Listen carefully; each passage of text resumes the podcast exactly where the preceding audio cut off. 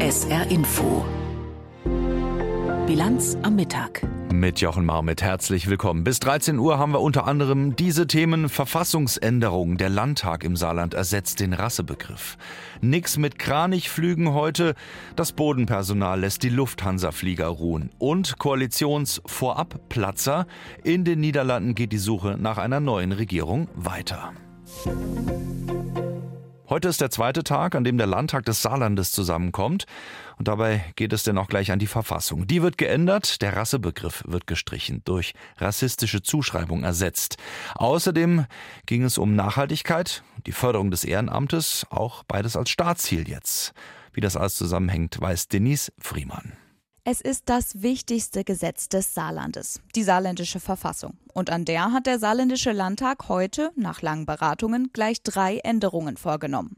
Die wohl wichtigste, der Rassebegriff wird aus der Landesverfassung gestrichen und durch rassistische Zuschreibung ersetzt. Das sei nicht nur eine einfache Änderung am Wortlaut, so der stellvertretende CDU-Fraktionsvorsitzende Theis. Die Verwendung des Begriffs der Rasse ist schlicht falsch. Denn, meine sehr verehrten Damen und Herren, menschliche Rassen gibt es nicht. Aber durch eine Änderung in der saarländischen Verfassung wird der Rassismus nicht verschwinden. Das ist auch der stellvertretenden SPD-Fraktionsvorsitzenden Braun klar. Es sorgt gerade nicht dafür, dass sich Mohammed in den Kommentarspalten bei Facebook keinen Beleidigungen mehr ausgesetzt sieht. Dass Selmas Aussehen nicht mehr ungefragt von älteren Männern als exotisch bezeichnet wird. Wir machen aber eines deutlich. Die saarländische Verfassung wird keine Menschenbilder mehr reproduzieren, die auf der Vorstellung unterschiedlicher Rassen beruhen. Auch die Nachhaltigkeit als Staatsziel festzuhalten sei wichtig, vor allem für zukünftige Generationen. Mit einem Rückschrittsverbot und einem Optimierungsgebot wollen SPD und CDU-Fraktionen sicherstellen, dass sich das Saarland in Bezug auf die Umwelt, aber auch auf die Wirtschaft nachhaltig entwickelt. Eine weitere Änderung an der Verfassung, die Förderung des Ehrenamtes wird jetzt auch als Staatsziel in der Verfassung verankert. Und das sei richtig so. Da sind sich die SPD und die CDU-Fraktion einig.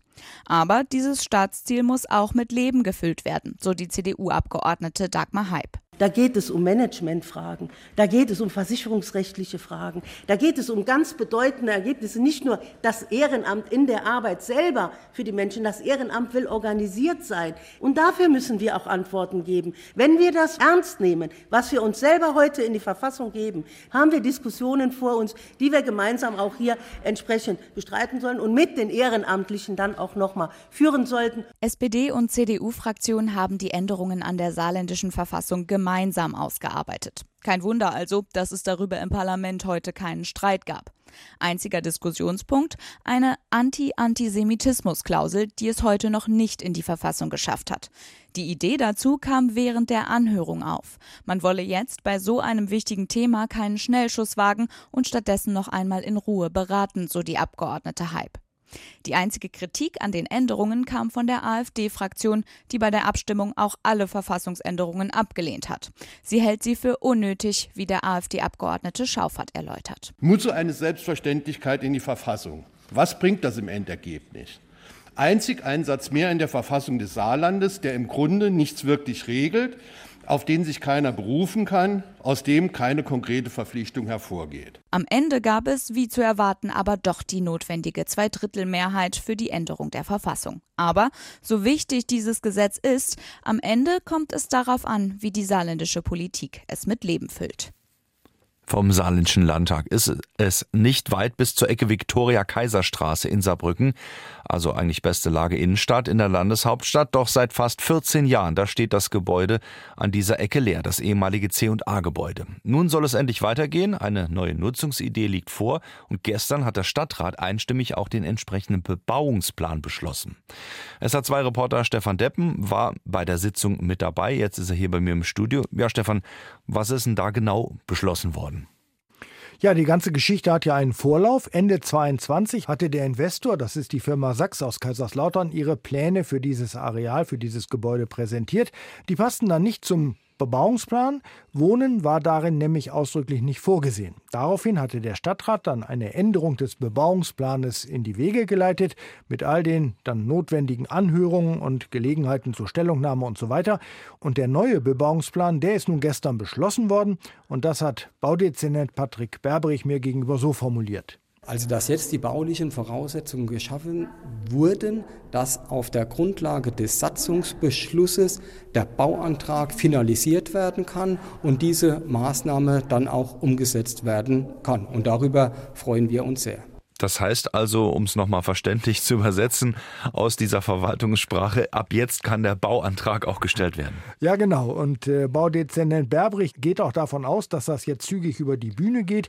Äh, die Stadt sei schon in engem Austausch mit dem Investor, was die Pläne angeht. Und ähm, ja, wenn der Bauantrag dann vorliegt, wird es auch mit der Genehmigung schnell gehen, ist er zuversichtlich. Aber über konkrete Zeiträume, was nun Baubeginn oder Fertigstellung angeht, hat er sich bedeckt gehalten. Dann natürlich die Frage, was soll da jetzt entstehen? Gehen? Ja, wir haben über das Wohnen schon gesprochen. Kurz gesagt, es soll eine Mischung aus Wohnen und Handel dort entstehen im ehemaligen C&A-Gebäude. Unten Einzelhandel, Bäckerei und Café, die Arkaden, bleiben erhalten. Und ab dem ersten Stock gibt es dann eine alten Pflegeeinrichtung und auch Appartements. Ganz oben womöglich Urban Gardening und auch eine Bar. Genau wird man das noch sehen. Auf jeden Fall wird das Gebäude höher sein als jetzt. Sechs Voll- und zwei Staffelgeschosse sind geplant, aber es wird eben auch Wohnen möglich. Das ist im Gegensatz zu früher nun möglich und das ist der Stadt wichtig. Sie möchte nämlich Saarbrücken City auch als Wohnort wieder attraktiver machen. Und entsprechend positiv gestimmt ist der Baudezernent Dezernent, was die grundsätzliche Investition in dieses Gebäude angeht. Das ist natürlich ein Signal, weil es insgesamt natürlich auch eine Immobilie in eine Wiedernutzung bringt und diese Nutzung auch für die städtebauliche Entwicklung wichtig und gut ist. Ja, große Freude also in der Verwaltung der Landeshauptstadt Saarbrücken, auch deswegen, weil die Stadt selbst ja bei äh, so lange leerstehenden Gebäuden wenig selber tun kann, weil sie kein Geld hat, Gebäude zu kaufen und dann eben auf Investoren angewiesen ist. Wie war dann die Stimmung im Rat am Abend? Ja, auch gut. Es gab keine große Diskussion, allseits Zustimmung zu den Plänen. Ein Stadtverordneter hat sich enthalten, ansonsten einstimmige Zustimmung zu diesen Plänen. Und aus den meisten Fraktionen war das Wort Leuchtturm für die Stadtentwicklung in Saarbrücken zu hören. Da schauen wir mal, wie hell das dann leuchten wird und vor allen Dingen ab wann. Die Stadtratssitzung zum ehemaligen C&A-Gebäude, Informationen von Stefan Deppen in der SR Info Bilanz am Mittag hier auf SR2 Kulturradio. Mehr als 100.000 Passagiere sind betroffen, denn seit 4 Uhr streikt das Bodenpersonal mehrerer Lufthansa-Gesellschaften. Die Airline hat einen Großteil der für heute geplanten Flüge gestrichen. Frankfurt, der Flughafen und München sind am härtesten von dem für 27 Stunden geplanten Ausstand betroffen. Wobei, wie Lars Hofmann aus Frankfurt berichtet, es gibt hier und dort für Fliegende ja auch noch andere Airlines. Werner und Christiane wollen trotz Streik nach London. Ihr Geburtstagsgeschenk. Ganz reibungslos hat das aber nicht funktioniert. Viel Telefonieren war nötig. Und erst falsch umgebucht, erst mal wieder storniert, erst mit British Airways. Dann hat man es uns storniert über Nacht und dann hing ich gestern den halben Tag in der Hotline. Jetzt kommen sie doch noch ans Ziel, Stunden später und mit einem Umweg über Brüssel. Aber immerhin. So geht es vielen, die doch noch von Frankfurt aus fliegen können. Nicole Bartsch etwa aus Thüringen reicht es aber die Streiks, die nerven. Vor allen Dingen, weil so viele Menschen jetzt auch in der Ferienzeit weg wollen. Und Lufthansa ist nun mal riesig und da machen die sowas und das finde ich unmöglich. Unmöglich dass der normale Bürger darunter leiden muss. Aktuell kommt es zu Unregelmäßigkeiten im Betriebsablauf. Die Lufthansa geht davon aus, dass sie heute nur 10 bis 20 Prozent der bundesweit 1000 geplanten Starts und Landungen durchführen kann. Besonders betroffen sind die beiden Drehkreuze München und Frankfurt. Alleine hier, am größten deutschen Flughafen, mussten rund 500 Flüge bis zum Streikende morgen früh um kurz nach sieben abgesagt werden. Und auch danach fallen noch mehrere Dutzend Flüge aus. Deshalb warnt die Lufthansa die Passagiere auch. Sie sollten nur zum zum Flughafen kommen, wenn Ihr Flug wirklich geht. Denn wegen des Streiks sind nicht mal die Umbuchungsschalter im Terminal besetzt. Zwei junge Frauen stehen hier. Sie streiken. Eigentlich sitzen sie an den Check-in-Schaltern oder buchen Fluggäste um. Die Belastung im Vergleich zu 2019 ist doppelt so viel geworden. Wir sind teilweise alleine an den Gates, wo wir vorher zu zweit oder zu dritt waren. Die Passagiere werden deutlich aggressiver und wir haben keinen Rückhalt des Vorstands. Ihre Kollegin nickt. Während der Pandemie seien viele Stellen im Konzern gestrichen worden und noch immer fehlten Leute. Das setze sie oft unter Stress. Immer noch, immer noch viel zu wenig Leute für die Arbeit und man spürt auch einen enormen Druck einfach. Also wenn man wirklich krank ist, sich krank zu melden, auch wirklich über eine Woche oder einen längeren Zeitraum, das macht man ungern. Also es ist einfach der Druck. Bei einer Kundgebung vor der Konzernzentrale der Lufthansa am Frankfurter Flughafen machten gut 1000 Streikende ihrem Ärger über den Unternehmensvorstand Luft und unterstrichen ihre Forderung unter anderem nach mindestens 500 Euro mehr pro Monat. Lufthansa-Personalchef Michael Niggemann traute sich in dieser teils aufgeheizten Stimmung auf die Bühne. Auch in Tarifverhandlungen gehört Zuhören dazu. Ausgebuht und ausgepfiffen appellierte Niggemann an die Gewerkschaft am Verhandlungstisch zu einer Lösung zu kommen. Verdi aber wirft der Lufthansa vor, zu tricksen und die Belegschaft zu spalten. Die angebotenen 13 Prozent über drei Jahre gestreckt glichen nicht mal die Inflation aus. Und es sei auch nicht hinnehmbar, dass einige Beschäftigte eine höhere Inflationsprämie bekommen sollten als andere. Verdi-Verhandlungsführer Marvin Reschinski sagte, die Lufthansa provoziere die harte Auseinandersetzung geradezu. Dieser Streik ist einkalkuliert. Aber ich glaube, was nicht einkalkuliert ist, ist, dass wir hier auch drei, vier, fünf oder sechs Tage stehen können. Und das muss heute das Signal sein an den Vorstand. Wir können auch länger, wenn ihr uns dazu auffordert. Eine klare Drohung in Richtung Lufthansa. Wenn bei den nächsten Verhandlungen am Rosenmontag kein besseres Angebot kommt, kann es noch heftiger werden. Wenn sie denn fliegen, dann hoffentlich wieder unfallfrei. Im Fall einer Boeing-Maschine des Typs 737 MAX 9 da hätte es fast eine Katastrophe gegeben. Sie erinnern sich vielleicht Anfang Januar. Da gingen die Bilder um die Welt, als an einer Maschine ein Teil der Kabinenwand während des Flugs herausgebrochen war. Nun liegt ein erster Bericht der Ermittler vor, die sich diesen Fall angeschaut haben, und es ist kaum zu glauben. Es wurde was ausgebaut und danach einfach vergessen, nicht wieder eingebaut. Nina Barth. An der Boeing-Maschine des Typs 737 MAX 9 fehlten mehrere Sicherungsschrauben. Das steht in einem von der US-Ermittlungsbehörde NTSB veröffentlichten Zwischenbericht zu dem Unfall. Anfang Januar war kurz nach dem Start der Boeing-Maschine der Fluggesellschaft Alaska Airlines ein Teil einer Kabinenwand herausgebrochen. Das Flugzeug war in Portland im US-Bundesstaat Oregon gestartet, musste umkehren und notlanden. Ernsthaft verletzt wurde niemand. Die Ermittlungsbehörde untersuchte nach der beinahe Katastrophe unter anderem Dokumente und Fotos mit dem Ergebnis, Boeing-Mitarbeiter hatten bei einer Inspektion im Bundesstaat Washington vier Bolzen entfernt, um Teile im Innenraum des Flugzeugs zu ersetzen. Mindestens drei Bolzen, das ist auf einem Foto zu erkennen, wurden nicht wieder eingebaut, was laut der Ermittlungsbehörde der Grund für das herausgeflogene Kabinenbandteil sein dürfte. Nach dem Zwischenfall Anfang Januar verhängte die US-Luftfahrtbehörde FAA nach dem Zwischenfall ein Startverbot für Maschinen des Typs Boeing 737 MAX 9. Vor rund zwei Wochen teilte die Behörde dann mit, dass die Maschinen nach einem Inspektionsverfahren wieder fliegen dürften. Die Luftaufsichtsbehörde bekräftigte außerdem, dass sie vorerst keine Ausweitung der Produktion aller Modelle der 737 MAX genehmigen werde. Stahl, Zement, Strom, Energie allgemein immer deutlicher tritt bei den Fragen nach einer Lösung für nachhaltige und klimafreundlichere Industrie die Zauberformel grüner Wasserstoff aus dem Schatten hervor. In Ländern, die endlos Wind- oder auch Sonnenenergie zur Verfügung haben, da sind die Chancen natürlich am größten, dass dort dann eben auch dieser grüne Wasserstoff bald hergestellt werden kann. Und dazu zählt auch Algerien. Und deshalb ist es auch kein Zufall, dass heute der deutsche Wirtschaftsminister vor Ort ist, um Chancen auszuloten. Was geht? Jean-Marie Magro. Algerien birgt großes Potenzial, sagt der deutsch-algerische Politikwissenschaftler Rashid Ouaissa, der an der Universität Marburg lehrt. Sei es die alten Energien oder auch die erneuerbaren Energien. Das Land kann sehr wichtig sein für die Energiewende in Deutschland und Europa. Nach dem russischen Angriffskrieg auf die Ukraine bot Algier mehr Gaslieferungen an, was in Europa dankend angenommen wurde. Zwar ist die Gasinfrastruktur veraltet, doch sind die Möglichkeiten für erneuerbare Energien hierzulande riesig. Vor allem das Potenzial der Solarenergie ragt heraus. Beobachter wie Rashid Ouaissa hoffen, dass die Umwandlung von einer fossilen zu einer grünen Wirtschaft das Land nach vorne bringen kann.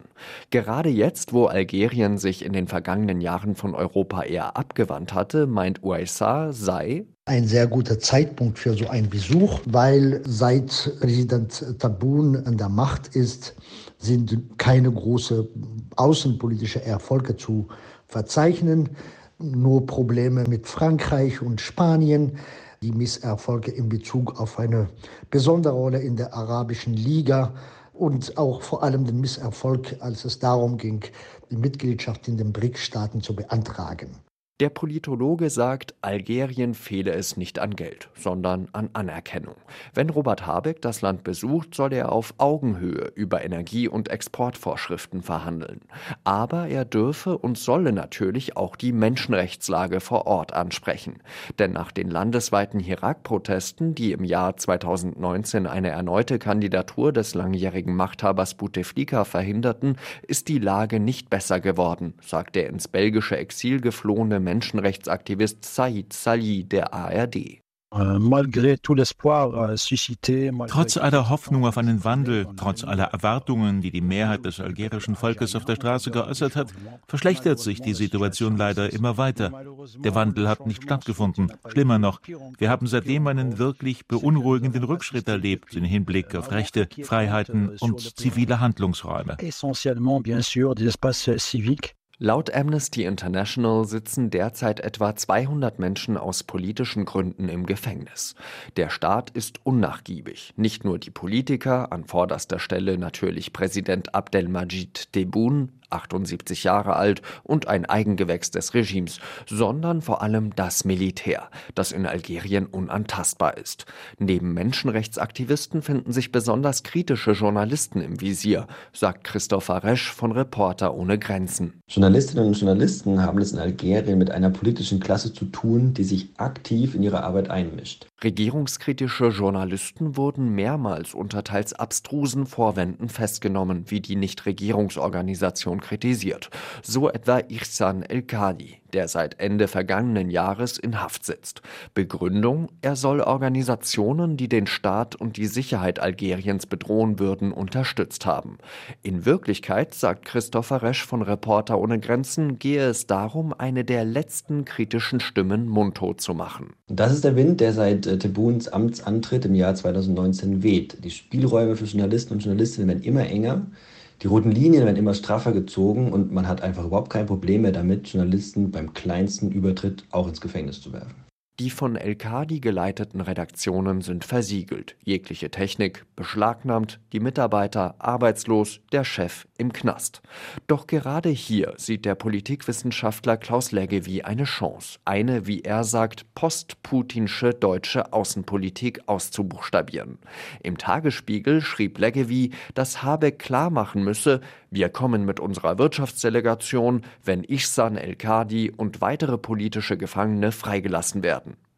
Mal sehen, ob Robert Habeck den Artikel gelesen hat. Es ist also mehr als nur das Thema grüner Wasserstoff, Deutschland und Algerien. Der Beitrag von Jean-Marie Macron gehört hier auf SR Info Bilanz am Mittag. Weitere Nachrichtenmeldungen des Tages hat Tanja Philipp Murer. Einen Tag vor der Parlamentswahl in Pakistan sind bei Bombenanschlägen auf Wahlkampfbüros mindestens 24 Menschen ums Leben gekommen. Nach Angaben der Behörden wurden mehr als 25 weitere teils schwer verletzt. Bislang bekannte sich niemand zu den Anschlägen. Mindestens zwei Kandidaten wurden bisher getötet. Es gab mehrere Angriffe auf weitere Kandidaten. Mehr als eine halbe Million Sicherheitskräfte werden eingesetzt, um die Sicherheit der Wahlen zu gewährleisten leisten. Die Staatsanwaltschaft in Stockholm hat die Ermittlungen zu den Explosionen an der Nord Stream Gaspipeline eingestellt. Nach Angaben der Behörde sind die schwedischen Gerichte für den Fall nicht zuständig. Die schwedische Sicherheitspolizei hatte nach der Sprengung der Gasröhren im September 2022 wegen Sabotage ermittelt. Damals waren insgesamt vier Lecks entdeckt worden.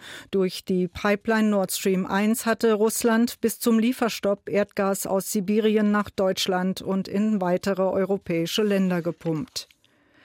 Die AfD ist mit einem Eilantrag gegen eine Passage des Verfassungsschutzberichts von 2022 gescheitert. Wie das Verwaltungsgericht Berlin mitteilte, durfte der Bund in dem Bericht schreiben, dass bei der AfD 30 bis 40 Prozent aller Mitglieder potenziell extremistisch sind. Die AfD hält diese Aussage für nicht haltbar und wollte die Passage deshalb aus dem Verfassungsschutzbericht streichen lassen. Den Eilantrag hat das Verwaltungsgericht nun zurückgewiesen. Bewiesen. Die AfD hat dagegen bereits Beschwerde beim Oberverwaltungsgericht Berlin-Brandenburg eingereicht. Michael Schmaus wird neuer Landesbeauftragter für die Belange von Menschen mit Behinderung. Das hat der Saarländische Landtag beschlossen. Schmaus ist zurzeit Geschäftsführer bei der Landesarbeitsgemeinschaft der Werkstätten für behinderte Menschen. Das Amt des Landesbeauftragten tritt er am 1. März an. Sein Vorgänger Daniel Bieber hätte gerne noch weitergemacht, aber er hatte die Altersgrenze überschritten und keine weitere Ausnahmegenehmigung erhalten.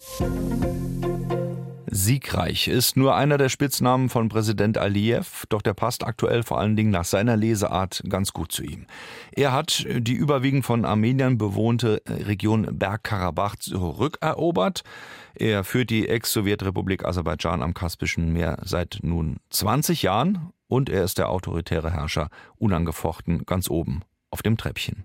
Er hat nun auch vorgezogene Präsidentschaftswahlen angeordnet, damit sich daran wohl wenig ändern soll. Die Kandidaten, die nämlich auch noch teilnehmen dürfen, die führen keinen Wahlkampf und kritisieren auch den Präsidenten nicht. Björn Blaschke berichtet aus Aserbaidschan. An vielen Balkonen von Baku prangt seit Tagen die aserbaidschanische Trikolore. Drei Querstreifen, türkis, rot, grün mit weißem Halbmond und Sterne der Mitte. In manchen Schaufenstern der Stadt Poster mit Slogans wie Deine Familie, dein Volk, dein Vaterland, dein Präsident. Den zu bestimmen sind sechs Millionen Wahlberechtigte heute aufgerufen. Der Ausgang dieser Wahl gilt als sicher. Der neue werde der alte Präsident sein, Ilham Aliyev. Ich werde wählen, das ist wichtig. Jemand sollte der Führer des Landes sein und ich sehe Ilham Aliyev als Präsidenten. Ich bin stolz darauf, dass unser Land einen solchen Präsidenten hat. Ich werde wählen gehen und wegen der wunderbaren Arbeit, die er geleistet hat, werde ich wieder für unseren Präsidenten stimmen. Ich habe mich auch als Freiwilliger an der Wahlkampagne beteiligt. Die Kampagne Aliyevs war allerdings eher klein, genau wie die der anderen sechs Kandidaten. Einer von denen machte während einer TV-Debatte sogar Werbung, nicht für sich, sondern für Ilham Aliyev. Präsident Ilham Aliyev hat sein Wort gehalten und jedes Versprechen erfüllt, das er gegeben hat. Eines dieser Versprechen hieß, die bis dahin überwiegend von Armeniern bewohnte Region Bergkarabach wieder in Aserbaidschan einzugliedern. Nach dem Ende der Sowjetunion hatte Bergkarabach völkerrechtlich zu Aserbaidschan gehört. Aber vor mehr als 30 Jahren erklärten sich die Armenier von Bergkarabach für unabhängig. Dann Vergangenen September startete die Armee Aserbaidschans eine Offensive. Die meisten Einwohner von Bergkarabach flohen nach Armenien. Präsident Aliyev nahm die Entwicklung um die Region zum Anlass für heute die Neuwahl um das Amt des Präsidenten auszuschreiben. Der erste Grund ist die vollständige Wiederherstellung unserer Souveränität. Im September haben wir eine Periode mit einem epochalen Ereignis abgeschlossen. Der zweite Grund ist, dass zum ersten Mal überall auf unseren Territorien Wahlen abgehalten werden. Ein weiterer Grund ist, dass 20 Jahre meiner Amtszeit als Präsident vorbei sind. Aliyev will mit einer Neuwahl international Anerkennung erhalten und innerhalb Aserbaidschans Legitimation. Dabei verspricht er allenthalben, dass der Staat, der über erhebliche Öl- und Gasvorkommen verfügt, das Land erblühen lassen werde. Ein ausgeklügeltes Wahlprogramm, das den Weg dahin beschreiben würde, hat Aliyev nicht. Er gab vor ihm wohlgesonnenen Medienvertretern nur an, dass er eine Mission habe, über die er eine Diskussion wolle. Ob es zu der kommt? Menschenrechtsaktivisten bezweifeln das. Sie sehen in Aliyev einen autokratischen Herrscher, der nicht offen ist für Diskussionen. Aus aserbaidschanischen Gefängnissen wird von Folter berichtet, Parteien und Mediengesetze sind restriktiv, kritische Journalisten und auch oppositionelle Politiker seien festgenommen worden, beklagt die USZE. So hat die kleine Opposition auch keinen Kandidaten für diese Wahl nominiert, auch mit dem Argument, dass von der Wahlankündigung im Dezember bis zum heutigen Wahltag die Zeit für eine Vorbereitung nicht gereicht habe bereits gewählt wurde in den Niederlanden vor einiger Zeit und die vielen mehr oder weniger siegreichen Parteien suchen seither einen Weg zu einer Regierung. Es bleibt schwierig, die letzten Koalitionsgespräche sind nämlich gerade geplatzt. Ludger Kaczmierzak. Für Ronald Plasterk, der seit zwei Monaten die Koalitionsgespräche moderiert, kam die Nachricht gestern Abend völlig unerwartet. Peter Omtzigt zieht sich mit seiner Partei NSC, dem neuen Sozialvertrag, aus den Verhandlungen zurück. Über eine WhatsApp-Nachricht habe er von diesem Schritt erfahren, so Plasterk. Ja, bin ein bisschen verbaasd. Ja, ich bin ein bisschen überrascht über diese, wie ich bis jetzt gehört habe, verworrene Geschichte. Der frühere Christdemokrat Omtzigt begründet seine Entscheidung mit einer angespannten Haushaltslage. Finanziell sei viel weniger möglich, als er gehofft habe, sagte der NSC-Gründer in einem Fernsehinterview. Er habe die Etats aus den einzelnen Ministerien schon vor Wochen eingefordert, aber erst am Montag bekommen. Viel zu spät, findet Omtzigt, der es auch Vermittler Plasterk ankreidet, diese Zahlen nicht früher vorgelegt zu haben. Ich constateerde vandaag, komen er niet uit. Ich habe heute festgestellt, dass wir nicht zusammenkommen. Wir sitzen jetzt seit fast zwei Monaten an einem Tisch. Es kann doch nicht sein, dass trotz mehrfacher Nachfrage erst am letzten Tag die Zahlen auf den Tisch kommen, die zeigen, wie die finanzielle Lage ist. Uh, nog deze stukken uh, moeten opvragen, um te kijken het zit. Nun haben die drei anderen Gesprächspartner die Zahlen auch erst jetzt bekommen, ohne deshalb verärgert den Verhandlungstisch zu verlassen. Ob es nicht auch daran liegen könne, dass es am gegenseitigen Vertrauen unter den vier potenziellen Regierungspartnern gefehlt habe, wollte der Moderator einer Talkshow wissen. Darauf Peter Omtzigt kurz und knapp. Das kann ich mir vorstellen. Das kann ich mir vorstellen. Die Gespräche zwischen dem großen Wahrsieger Gerd Wilders, der konservativ-liberalen FFD, der Bauernpartei und Omzigs NSC hatten vor acht Wochen recht vielversprechend begonnen. Wilders sagte zu, auf besonders radikale Forderungen zu verzichten, keine Rede mehr von einem Islamverbot oder EU-Austritt der Niederlande. Und Omzig, der aus seinem Misstrauen gegenüber dem Hardliner Wilders nie ein Nähe gemacht hat, gab sich ebenfalls kompromissbereit. Einige bissige Kommentare der vier Protagonisten in den sozialen Medien lassen aber darauf schließen, dass es hinter den Kulissen durchaus rumorte. Vor allem Wilders konnte sich die eine oder andere Spitze gegen Omtzigt nicht verkneifen. Wie also geht es nun weiter, Minister Omtzigt, mit Neuwahlen? Das ist, das ist derzeit sicher keine reelle Option. Es muss eine Lösung geben und deshalb habe ich auch gesagt, diese Runde ist zu Ende. Soll heißen, in einer anderen Runde ist er vielleicht wieder mit dabei. Vielleicht sogar in der gleichen Konstellation wie bisher, aber unter anderen Bedingungen. Omzicht hat nämlich immer betont, sich gut vorstellen zu können, dass die Niederlande von einem Minderheitskabinett regiert werden. Ein Mitte-Rechts-Bündnis würde er dann unterstützen, ohne selbst im Kabinett zu sitzen. Die drei anderen Parteien reagierten enttäuscht auf Omzichts Abgang. Zu dritt würden sie über keine Mehrheit im Parlament verfügen. Ob sie es tatsächlich als Minderheitsregierung versuchen wollen und weiterreden, bleibt abzuwarten. Nur so viel ist derzeit sicher. Bis das Land eine neue Regierung bekommt, wird es wohl noch Monate dauern.